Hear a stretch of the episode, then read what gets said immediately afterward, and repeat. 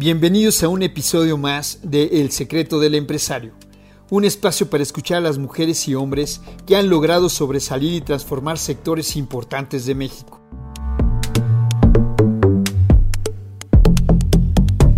Vamos a conocer la vida secreta de su empresa, todo lo que no se ve o no cuentan abiertamente.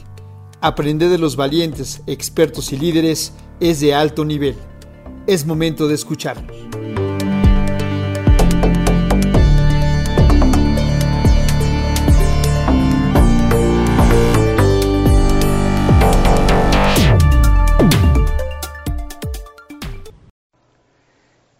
¿Cómo están? Buenas tardes. Estamos en nuestro live número 161. Qué gusto poder compartir con ustedes eh, más contenido, de conocer más gente. Y hoy tenemos una mujer muy especial. Ella es Catherine Loaiza. Eh, es un, trae un gran concepto. Me gusta porque se define, es una empresaria serial.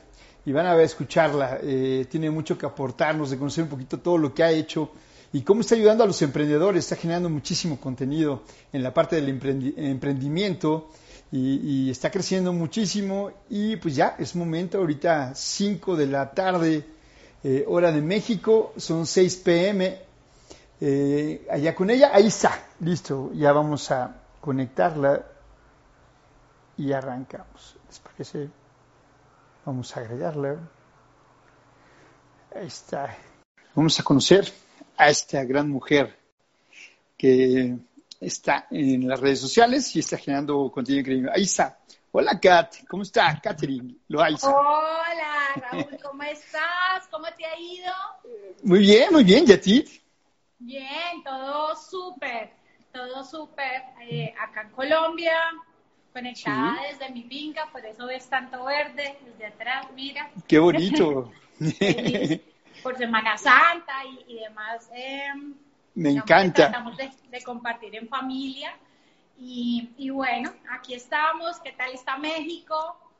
Todo bien, todo bien. Ya tratando también, eh, viene Semana Santa, la gente va a empezar a salir. Muchos nos estamos cuidando, otros no.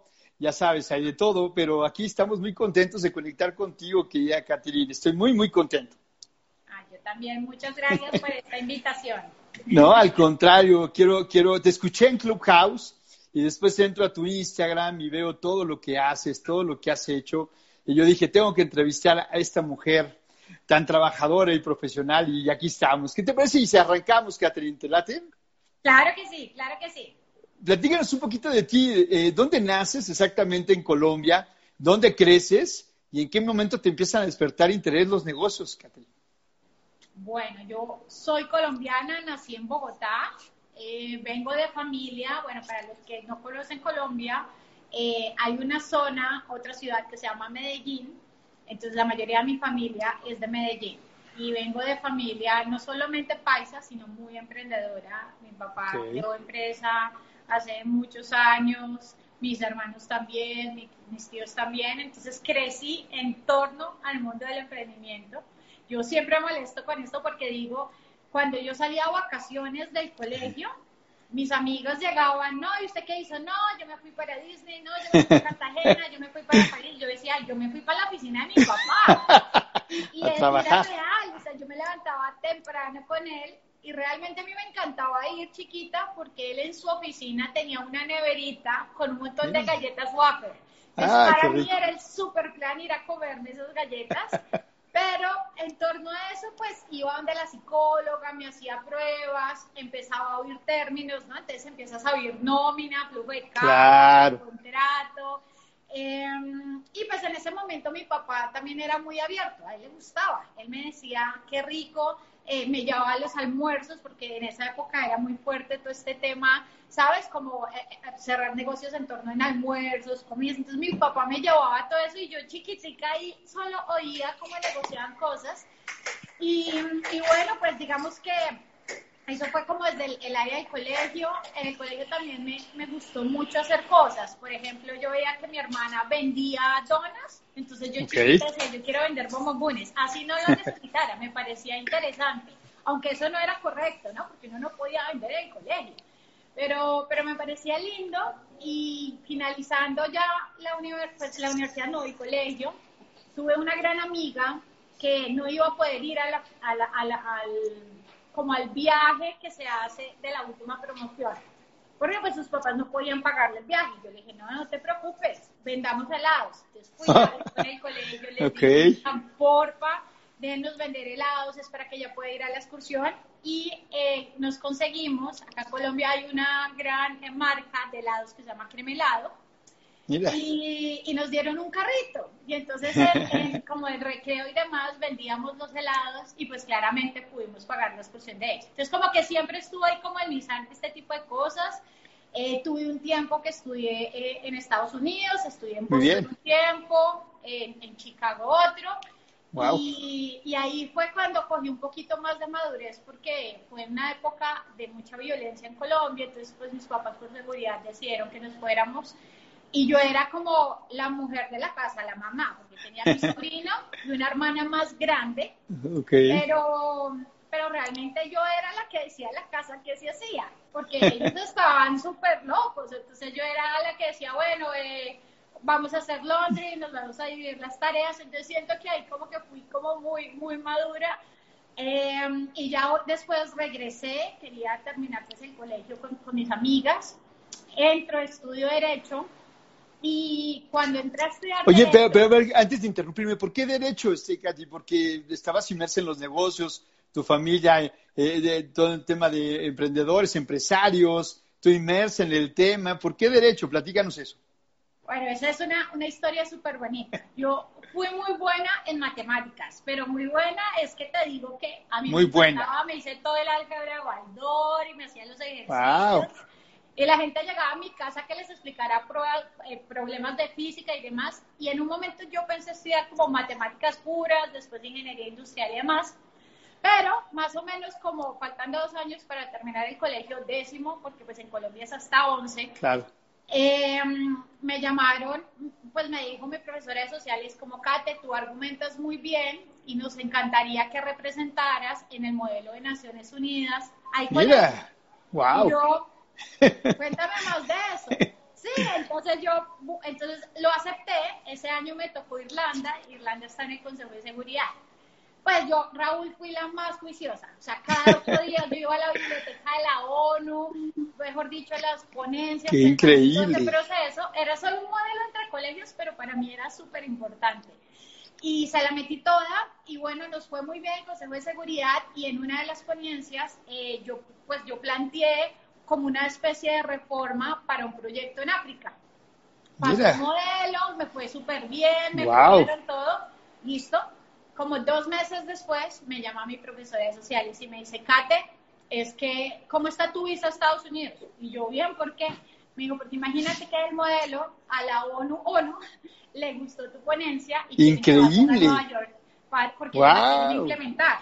Y yo, interesante.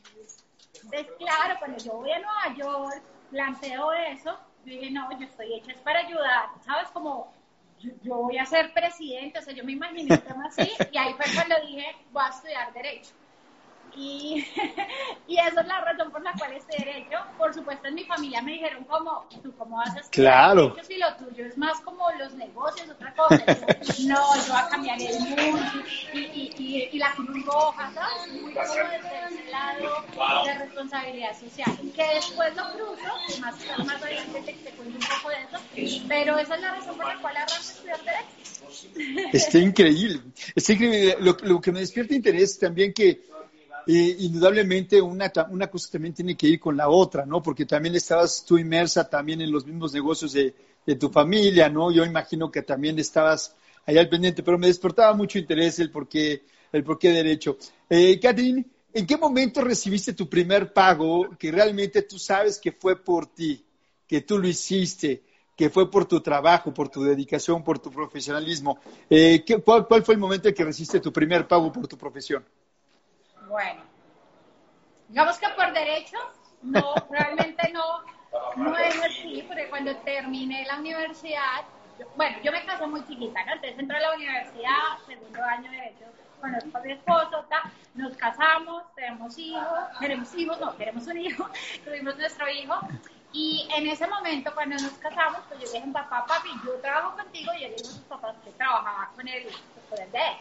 Entonces, ahí trabajaba, pero realmente no siento que así hubiera sido, porque el sueño de mi papá siempre había sido que yo fuera como la gerente de su empresa.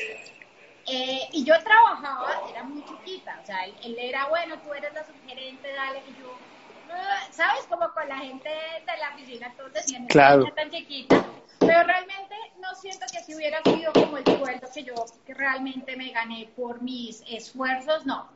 Realmente es cuando yo voy terminando la universidad, arrancamos nuestra primera empresa y arrancamos esta primera empresa porque como les contaba ahorita, mis hermanos también, todos han sido emprendedores, y una hermana que vive en Canadá, que era la misma con la que vivía en Boston y Chicago, que era súper loca, pues bueno, okay. función. y en Canadá, eh, un día me llamó a decirme, Kate, hay una línea de productos de belleza increíbles, disminuyen líneas de expresión en 15 minutos. Y Raúl, yo en ese momento estaba quinto año de Derecho, con judicatura, bebé, casada, o sea, tenía tantas cosas en la cabeza que yo como, ay, pero tráelos en diciembre, los probamos con las tías eh, ahí en Navidad y, y, ahí miramos. Mi hermana muy juiciosa los trajo, probamos los productos y efectivamente sí, la diferencia era Una maravilla. inmediata. Yo le dije, mira, me encanta, pero montémoslo bien, montémoslo como empresa, pero déjame que me quede seis meses de universidad, solo seis meses mi hermana, listo, sí, sí, sí. Y es cuando yo le digo a la gente que está bien cuando eres emprendedor tener la pasión, pero también tienes que tener un poco de estructura. Pues mi hermana no esperó a que yo averiguara qué necesitábamos para el INVIMA ni nada, sino que me llamó un día y me dijo, Kate, mandé un container. Cuando ella manda el container, pues nos tocó arrancar empresa, pues okay. empresa, ocho meses dentro de ese proceso, y ya cuando arrancamos ese proceso, eh, ya digamos que después de, lograr tener los productos listos para vender, ahí el reto fue aprender a vender. Mira. Y, nosotros teníamos asesoras que pues mostraban los productos, vendían, vendían bien, pero vendían, yo te puedo decir, un millón y medio, dos millones de pesos semanales cada una, pero no iba a gran escala. Y ahí es donde yo digo que uno debe validar el modelo de negocio. Claro, claro. Con ventas y de ahí que vaya a, otro, a otra escala. Entonces, ahí es cuando nosotros decidimos ir a una feria. Y cuando decidimos ir a esta feria, que además era otra época, porque no es lo mismo hoy que se habla de emprendimiento y ferias de emprendimiento y la gente lo apoya. En esa época iban las marcas grandes. Entonces, cuando nosotros decidimos ir a esa feria, la gente decía que yo estaba loca y por supuesto pues la, infraestructura de las otras marcas era una cosa brava, o sea, de cuenta un L'Oreal. Claro, tenían cosas, tenían cosas más eh, llamativas, ¿no? Más con más estructura, más visual. Total, y modelos y toda la cosa. O sea, yo llegué allá con mis asesoras, el día anterior con mi esposo pusimos el piso, los muy bien, Qué maravilla. pero fue una feria donde nos fue muy bien, siempre estuvimos muy llenos, la gente compró un montón, entonces ahí validamos el modelo de negocio. Entonces cuando ya ahí estuvimos en punto de equilibrio y desde ahí empezamos a vender muy bien, ahí es donde yo me gano mi primer salario. ¡Qué maravilla! Pucha, me lo gané, eh, de verdad, con todo el esfuerzo, porque le metimos todo el corazón, toda la estrategia, y ahí es donde pues me enamoro de las líneas de belleza. Qué bonito, me imagino. Me imagino que también ahí, también además de ganar tu dinero, también te diste cuenta de todo lo que implicaba emprender, ¿no? Porque ahora te dicen que lo puedes emprender en un mes, dos meses y que es muy fácil. Y yo siempre les he reiterado de que todo es un proceso, hay que tener sacrificios. Es como tener un hijo, despertarte en la madrugada, cuidarlo, estructurarlo, llevarlo de la mano y y eso es lo que tú viviste, la verdad. Me imagino que de ahí parte este amor al emprendimiento. ¿Por qué tanto cariño y amor al entretenimiento, Catherine? Porque te veo en entrevistas, eh, te veo en Clubhouse, te veo que estás apoyando también a muchas mujeres. ¿Por qué tanta pasión por el, eh, emprendimiento, Catherine? Bueno, pues digamos que eh, después de que pasó todo este proceso, yo tuve quiebra, de ahí transformamos un modelo de negocio, de ahí creamos otros modelos en el año 2018 yo tengo cuatro pasiones, Raúl. Emprendimiento, responsabilidad social, el fútbol. O sea, el fútbol, pero mejor dicho que me puedo sentar todo el fin de semana solo ver fútbol. ¡Wow! De ir a mundiales, todo. Y eh, toda la parte de estar bien como espiritual. Entonces, el año 2018 em, tengo la posibilidad de ir al Mundial representando una revista que se llama Maxim para hacer notas del Mundial. bueno, yo feliz porque entrevistaba jugadores, esa es mi pasión, desde chiquita me encanta el fútbol. Y en ese momento yo no era tan fuerte en redes sociales, pero claro, al empezar a hacer ese tema, de hecho mi sección se llamaba Cate Cuenta, que después se volvió Cate Dice. Y entonces en ese momento empieza mucha gente como a seguirme, a preguntarme qué, qué hago, qué ta, ta, ta. Entonces ahí arranco todo ese proceso. Yo lo que hacía era poner lo que pensaba y lo que hacía. por ejemplo, yo me levantaba en el mundial, trabajaba con Colombia desde, pues, desde Rusia, me conectaba con Colombia, las líneas, el laboratorio y demás. Y luego llegaba al estadio, entonces yo contaba todo eso. Me di cuenta que muchas, muchas mujeres y muchos emprendedores y muchas personas me decían, oye, Kate, qué chévere que hayas logrado emprender, ¿cómo haces para equilibrar? Porque yo me fui para el mundial con mi esposo y con mi hijo, ¿cómo haces para equilibrar todo eso? Y, y, ahí me di cuenta, siempre he tenido el don del servicio, o sea, me encanta ayudar, es un tema que, que lo tengo ahí, pero me di cuenta que que podía desde mi experiencia enseñar muchas cosas. Entonces, no, no solamente eh, trato de dar tips sobre emprendimiento y sobre hacerlo con propósito, sino que a raíz de mis experiencias de vida, de las dos quiebras, de cuando sufrí depresión y demás, trato de mostrarle a los demás que puedes salir de ahí y que ojalá si puedes ahorrarte ese paso del valle de la muerte en el emprendimiento. Em, y entonces, pues básicamente eso es como, esa es la, la razón. Eh, Clubhouse, pues básicamente, yo pensé que no había lugar a más redes sociales, pero un día eh, alguien me dijo, Kate, ¿tú ya estás en Clubhouse? Y yo dije, no, que es Clubhouse, no es una red social. Y yo, no, otra no, red ya. social. yo llegué con otra red social a mi casa, me cuento no, ya. me, dijeron, no, no, pero es que estás diferente, mira. Es... Y yo dije, bueno, listo, ok, me enviaron la invitación. Y dije, ve, qué chévere y, de ahí, pues nada, tengo cuatro rooms, eh, que soy muy feliz. Los ya, ya te vi, ya te he escuchado, te he escuchado en todos, te he escuchado en todos, estás increíble. Entonces, nada, tengo cuatro rooms, uno de emprendimiento, uno de skincare, eh, uno de manejo de emociones y otro que tiene que ver con temáticas también de pues, estabilidad emocional y demás. Qué bonito. Y, y bueno, es súper lindo, la verdad me lo disfruto mucho y aprende uno mucho a los demás y también eh, hace mucho, digamos que haces mucho clic con otras personas y eso es muy lindo. Entonces, sí, cómo no. Catherine, te quería hacer esta pregunta. Indudablemente, ahorita por todo lo que nos pasó el año pasado y este, mucha gente se está animando a independizarse o, a empezar un negocio o, evaluar la manera de, de sobrevivir. ¿Tú consideras que emprender es para todos? O sea, cualquier persona puede emprender yo creo que todas las personas podemos emprender, sin embargo, tiene que estar dentro del propósito.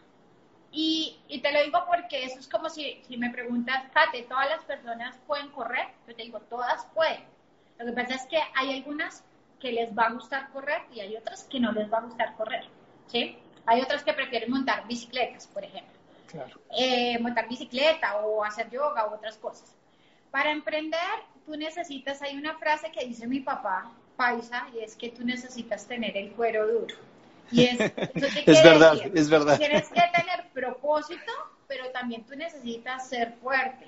Claro. Y, y esto te lo digo porque conozco personas que me dicen, venga, es que yo soy feliz teniendo un cargo en una multinacional y me encanta darlo todo ahí, y es súper válido y está bien, perfecto. Lo importante es que independientemente de lo que tú escojas, emprendas, quieres ser cantante, quieres ser escritor, quieres trabajar en una empresa, quieres ser youtuber, lo que quieras, estés en propósito. Porque si tú no estás en propósito, va a llegar un momento en que te vas a desanimar, vas a perder esa pasión inicial y ahí nada te va a funcionar. Entonces, yo yo aquí invito mucho a la gente a no seas emprendedor porque esté de moda, no seas emprendedor porque pienses que esa es la forma de tener plata. Mira que a mí me llegan mensajes directos por Instagram diciéndome, Kate, saqué un crédito de tanta plata ¿qué emprendo? Y yo, no, No. funciona así, ¿sabes? Imposible. Eh, eh, o sea, así, así no funciona. O cuando me dicen, oye, es que imagínate que vi que es que, eh, eh, no sé, vi en el mall un tema de uñas, ta, ta, ta, a ellos les debe ir súper bien, montemos una cosa así. No, No, tampoco, tampoco. funciona así. Así no es, tú tienes que mirar para qué eres bueno, qué has aprendido, por qué le puedes aportar al mundo y por qué puedes ganar dinero. Y ahí es donde yo hablo tanto del Ikigai e invito a la gente Claro. a eso. Porque no es serlo porque sí, o sea, no es una moda. Hay algunas personas que estaban retraídas, que tenían la idea, pero por miedo no lo hicieron, y la pandemia les dio el empujoncito porque pronto se quedaron sin trabajo y demás, Claro. y les está funcionando muy bien.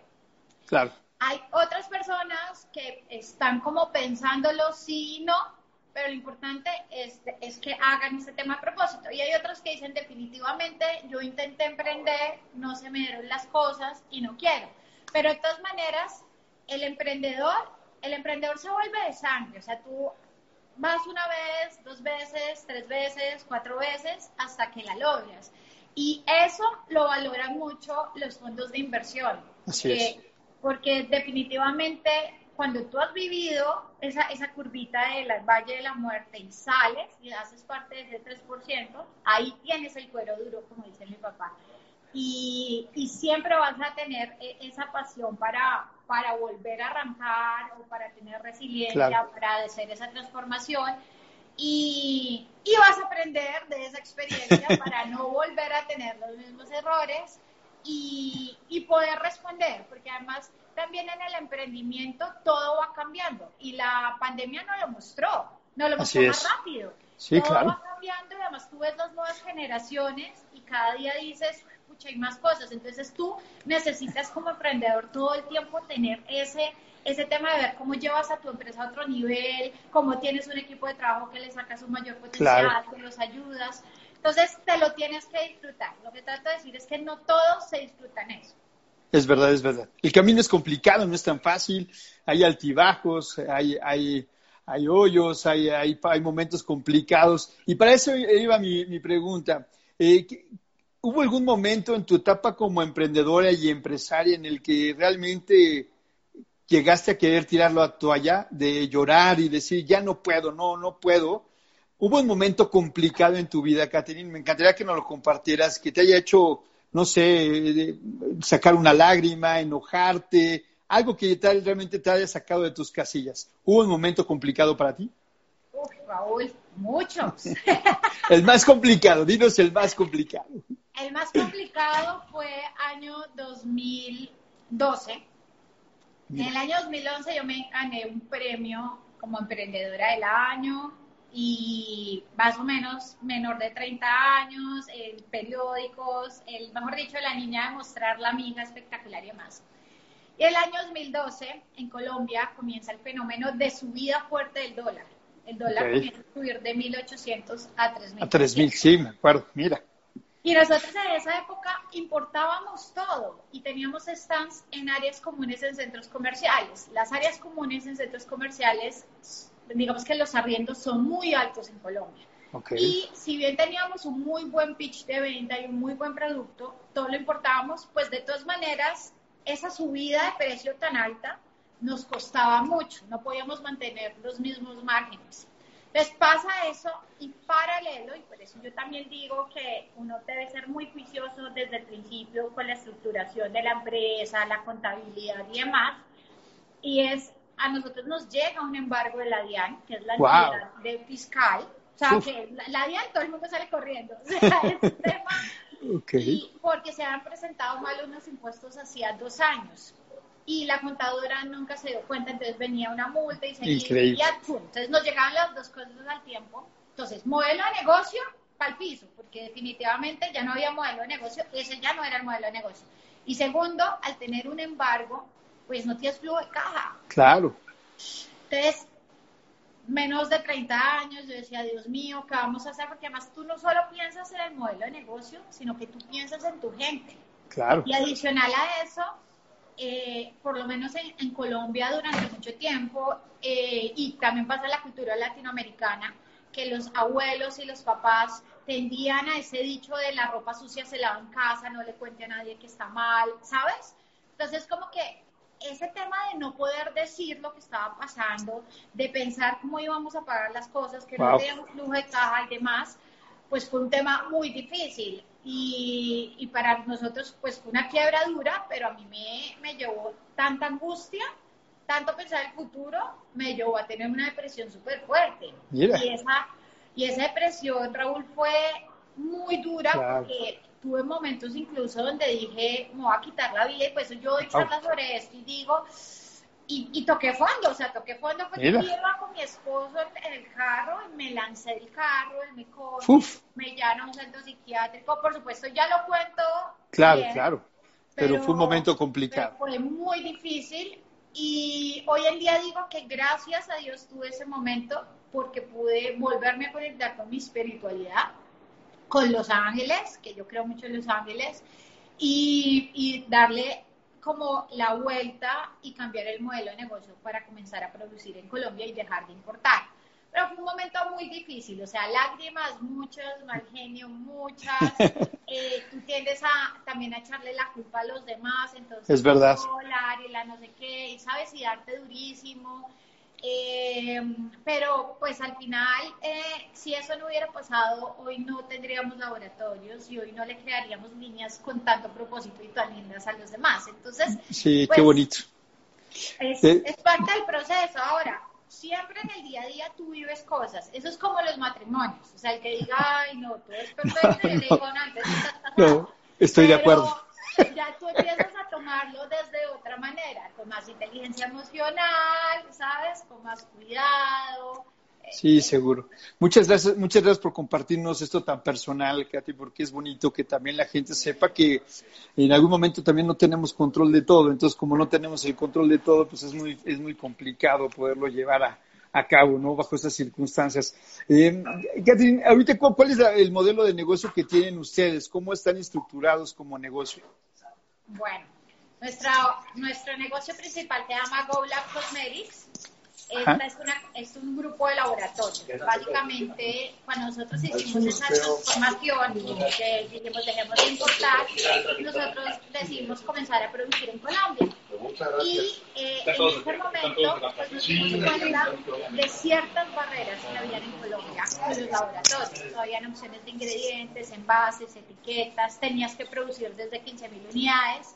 Efectivamente lo hicimos, nos fue bien, pero en ese momento dijimos, tenemos que comenzar a producir desde nuestro propio laboratorio. Claro. Y es donde funciona mucho el networking, hacer parte de organizaciones y demás, porque en una reunión de estas nos preguntaron qué necesita cada uno. Yo dije, no, yo necesito un laboratorio. Y entonces me dijo, ah, el primo de la no sé quiéncito está vendiendo un laboratorio en Bucaramanga. Bucaramanga Mira. en Colombia. Entonces fuimos, efectivamente lo estaban vendiendo, ahí les, dijimos, venga, queremos quedarnos con el equipo de trabajo y arrancamos. Increíble. Cuando arrancamos con el laboratorio, arrancamos con nuestra línea, nuestra línea corporal y capilar, eh, sin embargo, y fíjate que ahí es donde también yo le digo a los emprendedores y le digo a la gente, tú nunca debes decir no, porque uno en el amor y en los negocios nunca ha llegado. Nosotros teníamos el laboratorio para hacer nuestras líneas, pero empezaron a buscarnos empresas, a decirnos, oiga, nos encanta su línea, nos puede hacer esos mismos productos con nuestra marca. Nosotros, uy, private label. Bueno, y arrancamos a hacer eso y hoy es nuestro negocio principal. Eso hay que hacer hacemos desarrollo de líneas, producción, Muy bien. envases, entonces tenemos tres laboratorios, tenemos warehouse en China, warehouse en Miami, entonces no solo tenemos eh, envases nacionales, sino que también los importamos, etiquetas, cajas, entregamos el producto terminado. Todos los hacemos basados en que los productos tengan ingredientes naturales, posibles, que tengan beneficios inmediatos, que sean no agresivos.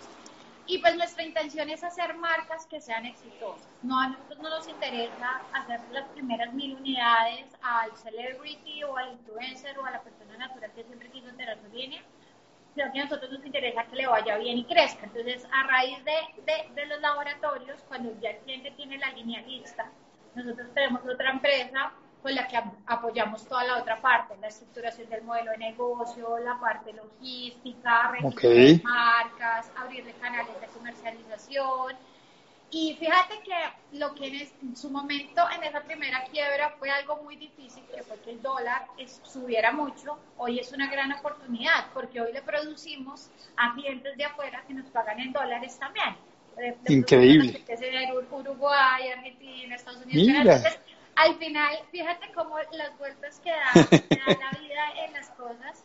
Eh, pero eso es, eso es lo que hacemos. Lo más lindo de verdad es eso, poderle cumplir los sueños a la gente. A mí me dicen, sobre todo las personas naturales que siempre quisieron tener una línea porque tienen una receta de su abuela y demás, y me dicen, no, es que mira, nosotros no somos esta celebrity a la que tú le haces los yo les digo, a mí me gusta más, o sea, no quiere decir que no esté agradecida y no quiera mucho a nuestros clientes que son celebrities y personajes públicos, por supuesto que sí, pero es demasiado lindo cuando llega una persona de un pueblo y arranca y nos cuenta cómo viene ese tema para claro es muy bonito. Entonces, como que ahí se unen muchas cosas y pues vivo en propósito creando líneas cosméticas. Qué, bonito, qué bonito, porque sin duda estás creando, la verdad, una estructura muy, muy eh, sólida y que también eso lo están viendo también tus clientes, lo están viendo tus, tu, tu, tu, tu, estructura, tu gente. Entonces, eso, eso habla muy bien de ti. Me encanta que que este, esta dimensión la tengan muy bien estructurada porque va alineada a lo que ustedes también yo creo que tenían planeado. ¿Ustedes ya, ya, tenían planeado esto, o sea, dentro de su eh, plan estratégico, su proyecto? ¿Pensaban que iban a tener todo lo que tenían o se fueron dando las cosas? ¿Cómo fue sumándose o engranando cada pieza para llegar a donde están? Bueno, se fue dando realmente, porque nuestro plan inicial era hacer nuestra línea y como ya sabíamos vender, pues volver como a, tener las líneas en los diferentes canales en centros comerciales y comenzar a codificarlos en grandes superficies.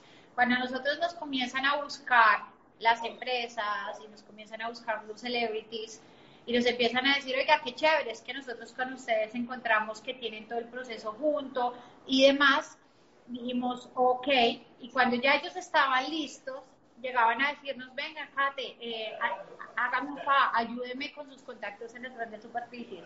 O es que yo no, yo, yo les preguntaba, ¿usted ya registró la marca? No, yo, pero ¿cómo así que con nosotros acabamos la producción usted no registró la marca? Eso es lo más importante, no sé qué. Entonces, ahí dijimos, uy, acá hay una gran necesidad, podemos crear una empresa que complemente esto y así es como lo hemos venido haciendo. Y de ahí es donde yo hablo que dentro de los pasos cuando tú vas a crear una empresa, primero sacar el Ikigai y luego ver el problema y la solución. Porque definitivamente tú vas mirando cómo vas haciendo este negocio en cadena de tal forma que va supliendo esas necesidades con el objetivo. Nuestro objetivo es cumplirle el sueño del cliente y ayudarle a que la línea sea exitosa. Entonces, realmente se ha ido dando y por eso uno siempre tiene que ser súper abierto, claro. oír a todas las personas, pero pues por supuesto ya luego empiezas a hacer eh, planeaciones, ¿no? O sea, tú planteas los crecimientos en, por ejemplo, el laboratorio, el número de clientes, el número de países a los que ingresas, el número de unidades, pero todo lo nuevo se va dando, ¿Qué, plan tienes para el 2021, Catherine? Me encantaría que, la gente escuchara cómo también ustedes tienen alguna visión de ir para adelante, dónde piensan crecer, abrir más países, crecer en la parte de celebrity, sacar productos nuevos. ¿Dónde, dónde, están, ¿Dónde está figurando todo este 2021? ¿Cómo se visualiza? Bueno, nosotros ahorita estamos, eh, parte de mi proceso de estar entre Miami y Colombia y Bogotá, básicamente es porque estamos también entrando más al mercado latino. Entonces, digamos que comenzamos a producirle a celebrities eh, grandes en Colombia, influenciadores también grandes en Colombia, pero arrancamos un proceso hace dos años también en Sudamérica, entonces con celebrities en Uruguay, con celebrities en Paraguay, en China, y ahorita ya estamos eh, digamos que yendo Centroamérica y Estados Unidos. En Estados Unidos veníamos ya con empresas, pero ahorita ya estamos eh, revisando el tema con celebrities de allá. Entonces, parte pues del crecimiento este año es ese. Eh, ya estamos en desarrollo y producción, por supuesto, para acuerdo de confidencialidad no lo puede ser todavía, pero que salga te diré. Muchas gracias. Y también este año eh, sale pues mi propia línea. Eh, wow. Se llama Kate Dice Cosmetics, de hecho. Muy bien. Ese va, a ser, ese va a ser un éxito. Sí, sí, sí, sí. Qué padre.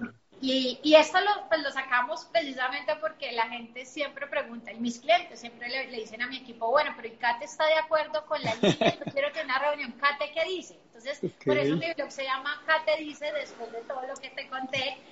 Y, dije, bueno, creo que sí es un buen momento, le hemos creado muy buenas líneas a los demás, pues chévere sacar la mía, sobre todo el complemento que apoye también las líneas de, nuestros clientes.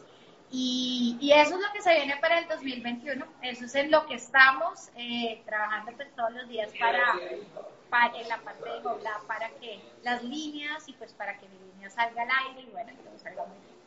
¿Cómo, le hace una mujer como tú para hacer tantas cosas? Tienes a tu familia, tienes la empresa, son las redes sociales, es el tema de networking, todos los proyectos que traes. Pues darles un consejo a las mujeres que luego indudablemente dicen, ay, está complicado, no me, me, da miedo o no sé cómo organizarme. ¿Cómo le hace una mujer como tú para hacer tantas cosas, Katy? Yo lo que creo es que cada cosa que tú quieras hacer, le metas todo el corazón. Mira que las mujeres con sus hijos hacen todo para sacarlo adelante. ¿Sabes? O sea, si no tienen pañales, buscan la forma en que su niño pueda solucionar ese tema si no tiene comida, busca la forma en que su hijo pueda. Es lo mismo. Em, yo lo que trato es de sacar espacios. Hay veces más fácil, otras veces no tan fácil, pero sí que no sean espacios donde tú solamente estás, pero estás pegado al teléfono, sino que de verdad compartas. Entonces, eh, tenemos un tema, por ejemplo, con mi esposo y es que todos los fines de semana, los sábados, a él le encanta eh, hacer parrillada, barbecue. Muy bien. Entonces lo hacemos cuando Qué estamos rico. con amigos o hacemos algún tema familiar, entonces hacemos karaoke. Entonces, como que ese tipo de espacios los disfrutamos mucho. El fútbol en mi casa es súper importante, entonces nos estamos...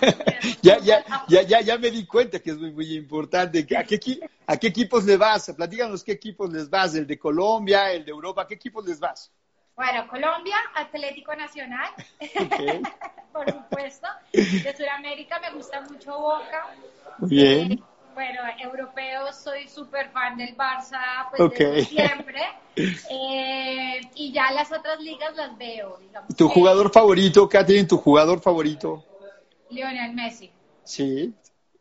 Lionel por Messi mucho. y de ahí Falcao. Sí, también, muy bueno, Falcao. No, también. Falcao, A mí también me encanta el fútbol. Un día deberíamos abrir una sala en Clubhouse que hable de fútbol.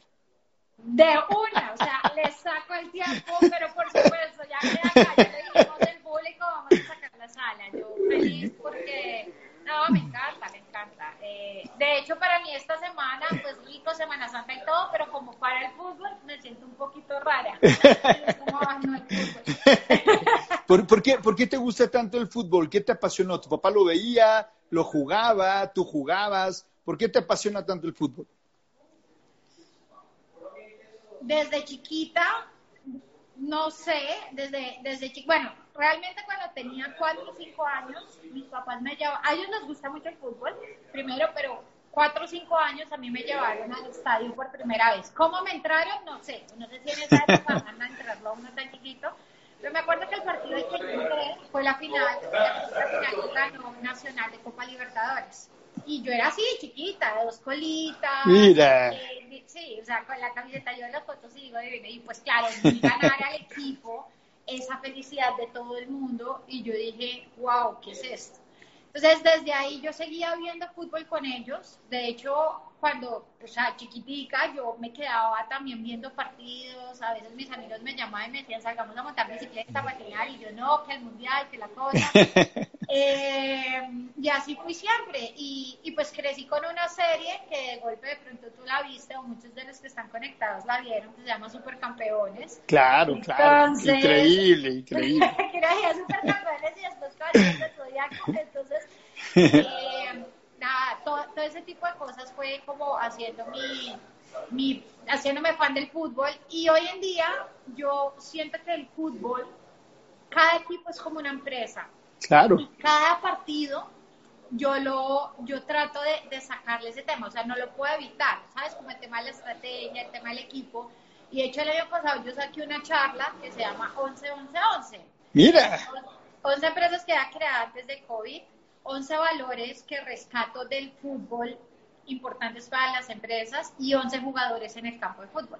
Qué increíble. ¿Dónde está, dónde está ese contenido? ¿Está en YouTube? ¿Dónde lo podemos conseguir? Yo la, e, esa charla la pueden ver en, en, en un evento que hubo de EXMA que se llamaba Planifícate. Ah, mira, en EXMA, ok, ok, pero hay, está, ¿está arriba en alguna plataforma o dónde lo podemos conseguir? Sí, en YouTube ustedes buscan Planifícate de EXMA y ahí en el tercer día ahí ven la charla. Uy, esa, esa la voy a tener que ver ahorita porque me ganaste. Precisamente mi siguiente pregunta era eso. ¿Tú cómo visualizabas en el tema de los negocios, el trabajo en equipo, el ir por un objetivo? Eh, y creo que va alineado eso, así que me ganaste con la pregunta y, está increíble.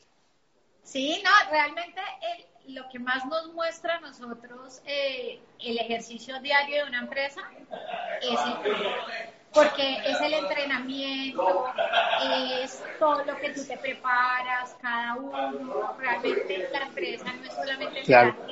necesita un equipo y no solamente es el equipo que tú ves ahí, es todo el equipo también que hay detrás. Sí, seguro. Eh, si alguno se lesiona, igual lo siente la empresa, ¿qué hay que hacer? Eh, hay veces que estás aquí, hay veces que estás aquí, hay veces que estás aquí, el trabajo emocional, o sea, es todo. Por eso me, me encanta, o sea, me, siempre hago las comparaciones con fútbol y cuando le doy charlas como a mi equipo y cuando entrevistas y eso, es todo el mundo es fútbol, fútbol, fútbol, pero, pero definitivamente ¿Qué, sí. Qué, qué padre ha de ser ver un partido de fútbol contigo, se me hace que le has de meter mucha emoción, ya has de estar ahí todo. Uh, algún día, algún día te vamos a invitar acá a México para que veamos un, un partido de fútbol juntos en el Estadio Azteca. ¿Y, tú eres, ¿Y eres hincha de qué equipo en México? bueno, aquí eh, al mejor, al equipo, al América, al Club América, me encanta. Ah, bueno. ustedes han tenido jugadores colombianos. Sí, no, muchos, muchos, muy buenos jugadores, la verdad, de los mejores colombianos hemos tenido acá. Este, Katherine, pues un poquito iba al tema, un poquito regresando al tema del emprendimiento. Eh, ¿Qué te ha dejado a ti en lo personal y en lo profesional el emprendimiento? A mí me ha dejado muchas cosas lindas. O sea, digamos que he tenido momentos de aprendizajes, pero en su momento fueron fracasos, hoy en día son aprendizajes y los agradezco mucho. Pero me ha dejado muchas felicidades, ¿sabes? Como que eh, el lograr sacar proyectos para los demás, ver a los demás cumplir su propósito y su sueño, eso no tiene precio muchas relaciones muy lindas, por supuesto, hay muchas relaciones muy lindas, otras que se fueron, otras que se han quedado, pero he podido conocer gente fantástica, eh, poder arrancar proyectos también de responsabilidad social muy bonitos. Eh, no, me, mejor dicho, eh, lo vivo todos los días, me encanta, soy, soy muy feliz, que vas aprendiendo con el seguimiento con las personas cada día, es fantástico y siento que eso es parte del proceso que tenemos en la vida, de venir a aprender, de, de venir a compartir, de venir a crear, entonces siento que si no existiera el emprendimiento, creería, mi vida sería muy aburrida, porque para mí... Claro parte de ese tema de me levanto feliz y estoy feliz y la gente me dice cómo haces para tener tanta energía y es precisamente por eso, porque me encanta como esa, esa tónica porque además no es estático, como que todos los días, o sea, no es como que tú te levantas y es lo mismo, no, o sea, todos los días hay nuevas cosas claro. y eso es muy bonito, eso es muy chévere. ¿Y cuáles tres palabras que han sido la clave de tu éxito para estar donde estás? Tres palabras que, que tú las has tenido presente o las tienes presente al día de hoy para que todo se te dé y para que siga dándose todo en, la estructura que le estás llevando. Tres palabras claves para que te han funcionado a ti. Pasión, persistencia y espiritualidad.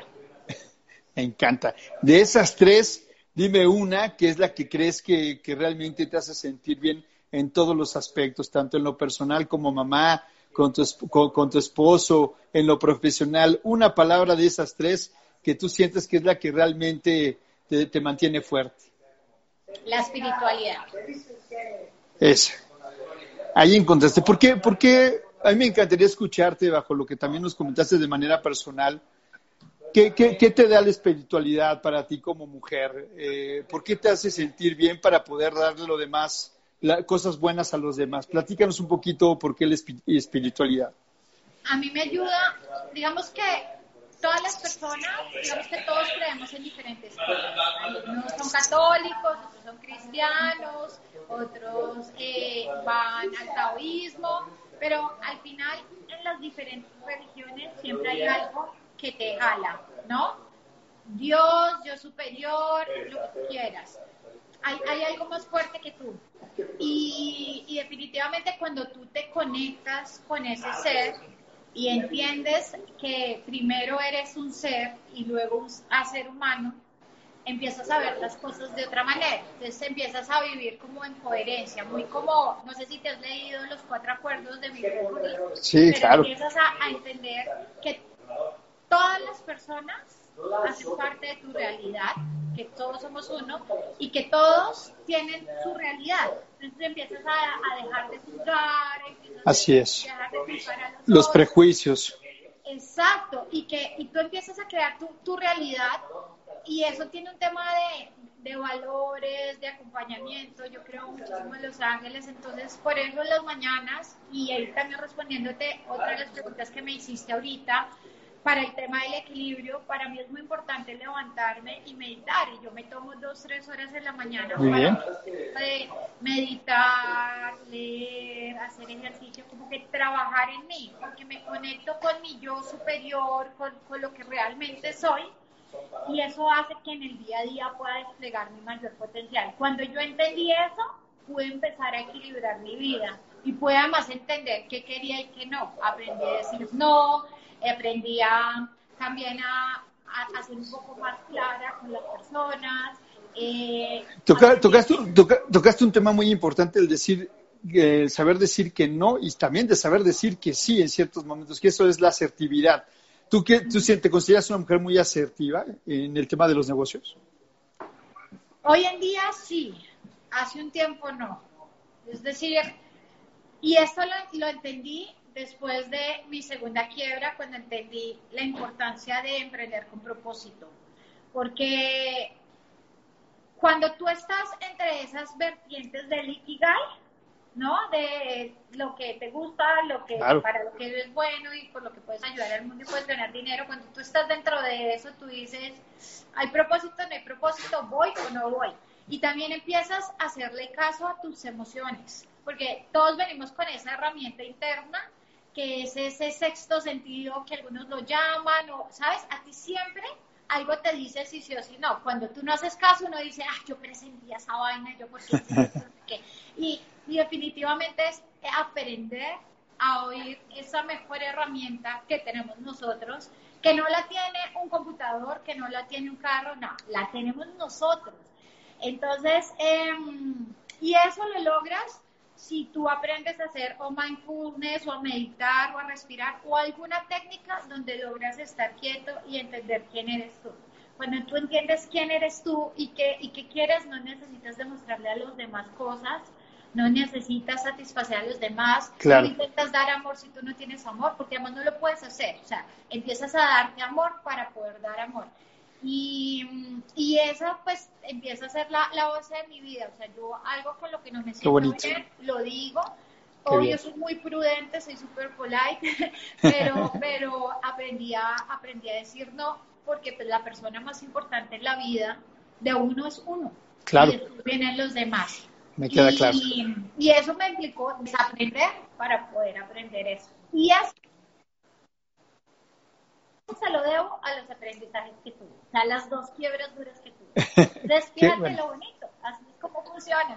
Sí, así funciona, así funciona, bajo prueba y error en algunos momentos, bajo las experiencias y también sobre estar alerta de que ya no te puedes, ya no puedes cometer el mismo error tienes que estar, tener presente, estar en el entorno, estudiar las cosas y ir con pasos más sólidos. Katherine, bueno, pues ya un poquito para terminar. Yo por mí me quedaba dos o tres horas más escuchándote, me encanta escucharte. Aparte, me encanta cómo hablan las colombianas, tienen un tono muy agradable, muy lindo de, de conversación y que también yo creo que también es algo que te ha caracterizado mucho en Clubhouse, ¿no? Te han dicho que tienes una voz muy linda, ¿no? Querida Katherine.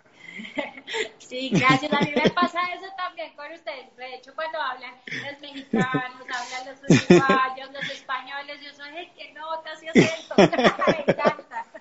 Oye, Katy, pues para terminar te voy a hacer unas preguntas más personales y, eh, para que ya cerremos, porque a mí me gusta también llevar ese lado personal eh, indudablemente eres una empresaria, eres eh, eh, mujer de familia, ¿no? Y, pero también hay un lado personal muy interno que también yo creo que es tu esencia y es bonito que la gente lo conozca. ¿Qué, te hace llorar, Katin? ¿Qué te hace llorar? Mm, bueno, últimamente, cuando me pongo muy feliz en una meditación o algo así, lloro. Eso antes no me pasaba. O sea, ha sido raro, pero empiezo a llorar y, uy, yo no había deseado esto. Eh, cuando veo sufrir a otros me duele mucho, también lloro ahí. De hecho, yo no veo casi noticias, prefiero que me cuenten porque siento que me afectan. Em, y las injusticias también a veces me hacen llorar hasta que vuelvo a mi inteligencia emocional y digo, ok, este es nuestro proceso, este es de ellos. Y ahí ya como que vuelvo a, eso me hace llorar. Qué bonito. ¿Y qué te hace reír? ¿Qué te hace reír que te que mueras de risa, que te tires al suelo y que te haga hasta llorar de risa? ¿Qué, qué te hace reír ese Katy? Bueno, los, los chistes de mi papá, los chistes de mi esposo.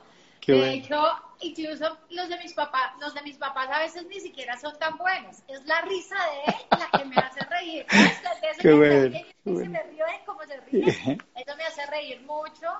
Eh, el fútbol también me saca muchas risas, pero ah, bueno, también me saca lágrimas. cuando nos sacan de, de, los campeonatos, yo lloro, no lo sabes. Por eso te digo, vamos a ver un partido juntos y vas a decir, esta es otra me transformo. qué bueno, qué bueno, me encanta, me encanta. Eso habla muy bien de ti porque eres una mujer muy apasionada en todos los aspectos y eso es muy bueno. Total. Qué bueno. Catherine, si, si ahorita regresara el tiempo cuando tuvieras, tenías ocho años, ¿qué momento era el que más te acuerdas y que ahorita te saque una sonrisa? Que dijeras, era increíble, alguna actividad o algún momento muy especial cuando tenías ocho años. Cuando tenía ocho años, eh, ah, la oficina de mi papá a comerme esas galletas guapas. ah, de veras, es verdad, es verdad. Deli, deli. Eso a los ocho. Hay que investigar qué galletas son para pedirlas y probarlas. ¿Todavía existen? No, yo no las he vuelto a ver. No las volví a ver. Sería una maravilla. Eran unas galletas, tú no te imaginas. Eran de naranja. Uy, qué rico, qué rico. qué padre. Ya hasta se me antojo. Este, oye, Catherine, si tuvieras la oportunidad de estar 24 horas en el cuerpo de alguien, ¿de quién sería y por qué? Uy, esa es una súper pregunta. Y creo, creo no, me gustaría ir a la India y estar en el cuerpo de Sir Bhagavan. Wow. Lo sigo mucho, de hecho a la una y media de la mañana yo todos los días me, o sea, me despierto a ver la meditación con India y me vuelvo a dormir. Mira. Eh, me parece eh, que tiene un nivel espiritual muy alto tiene palabras muy certeras, todos los días aprende uno un montón, entonces me encantaría poder estar en un día ahí, conocer un poco más de esa conexión que tiene con el, con el yo superior. O qué, qué buena pregunta, pero este, eso sería. ¿Qué, ¿Qué sería lo primero que harías en el cuerpo de él? Meditar, ver cómo lo hace, ver cómo hace esa conexión. Me encanta. creo que eso sería lo primero que haría. Es como, bueno, ya, listo, ya, ok, lo ah. primero que permitemos, a ver cómo es que lo haces.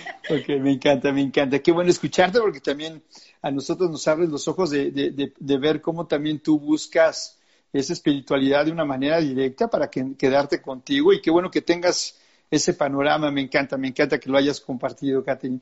Y bueno, la última pregunta, si te dijeran que van a hacer una serie o una película o un libro de todo lo que has vivido, desde comías tus galletas de naranja, desde que estabas estudiando, desde que te fuiste de viaje al extranjero, desde que empezó el emprendimiento, hasta ahorita que, que yo considero que estás en un momento muy pleno como mujer. Eh, ¿Qué título le pondrías a esa película, serie o libro? Uy, yo creo que podría irme muy como el título de la charla de 11, 11, 11 o eh, o podría ser como los, los aprendizajes como oportunidad de transformación. Ah, ese me gustó, está muy bonito. Está increíble. Pues bueno, ahí está, ya un título, ya queda en este live, ya queda pavimentado, es de Catherine Loaiza, nadie lo puede tomar. O si algún productor quiere hacer eso, nos tiene que pedir autorización a nosotros dos. ¿Verdad, Catherine? Bueno, no, más, más, bien a Catherine. A Catherine. no, no, no, la creé contigo, así que ahí ya va. Oye, Catherine, la verdad te quiero agradecer primero por esta disponibilidad y, y, cuando te escribí, inmediatamente me dijiste que sí. Yo también ya te había visto eh, y escuchado en Clubhouse. Te haces una mujer muy profesional, muy, con mucha visión, muy trabajadora. Y lo más bonito es que estás queriendo ayudar a los demás y eso es invaluable. Creo que con una persona que le cambias la vida, creo que eso ya, ya es una gran razón para seguir adelante. Y, qué bonito que también seas una mujer para, para, como referente para muchas mujeres y para las nuevas generaciones, porque yo creo que una mujer como tú es lo que necesitamos en las redes sociales, que con hechos, no con palabras, que se hagan y que se hagan las cosas y que se vea reflejado el trabajo inmediatamente para que vean que todo es posible. Eh, eres una gran mujer y muchas gracias por permitirme conectar contigo, Catherine Loaiza. No, qué lindas esas palabras, gracias. aquí ya me va a poner todo. eh, muchas gracias y, y, bueno, qué lindo que crees estos espacios. Ya llevas 162, ¿eh? Sí, no, 161, cumplimos contigo. 161 lives, qué, qué bonito. Además que eh, pues tuve la oportunidad de ir atrás y ver, y ver los lives que has hecho y qué gente tan espectacular la que has invitado. Muchas gracias por hacerme parte de esta tu casa virtual, pero yo digo que estas son ahora las casas virtuales de, todos. Eh, espero, eh, bueno, vernos eh, cuando pase un poco todo esto en México, por supuesto te escribo cuando vaya, vemos un partido juntos. Sí. Y, qué lindo y cuentas conmigo para, para todo. Qué gracias, Caterina, qué linda, qué linda. Y lo sé y estoy seguro que si en algún momento nos vamos a ver va a ser con mucho gusto para poder compartir y seguir aprendiendo. De nosotros tenemos mucho que compartir y acá vas a ser bienvenida. Acá tienes tu casa con tequila y todo para ver unos partidos de fútbol. Listo, hecho. Muchas gracias. gracias. Pues ahí tienen, gracias a todos los que escribieron. La verdad, eh, vi muchos mensajes. Eh, te saludaban mucho, Katy, que eres un gran ejemplo. Qué increíble que, estés eh, compartiendo todos estos datos personales. Aquí están, mira, miles, miles y miles de preguntas y de bonitos mensajes. así que gracias a todos los que se conectaron. Ahí está Catherine Loaiza queremos Katy Loaiza para rato y que haga, sigan eh, existiendo muchas mujeres en este momento y en este planeta porque necesitamos ayudarnos. Así que eres un gran referente, Catherine. Te mando un beso desde México y muchas gracias por tu tiempo y mucha salud. Y estamos en contacto. Comparte este episodio con tus amigos. Es muy importante tener tus comentarios. Síguenos en Instagram, arroba Rojas este episodio fue presentado por Grupo QR. Hasta la próxima.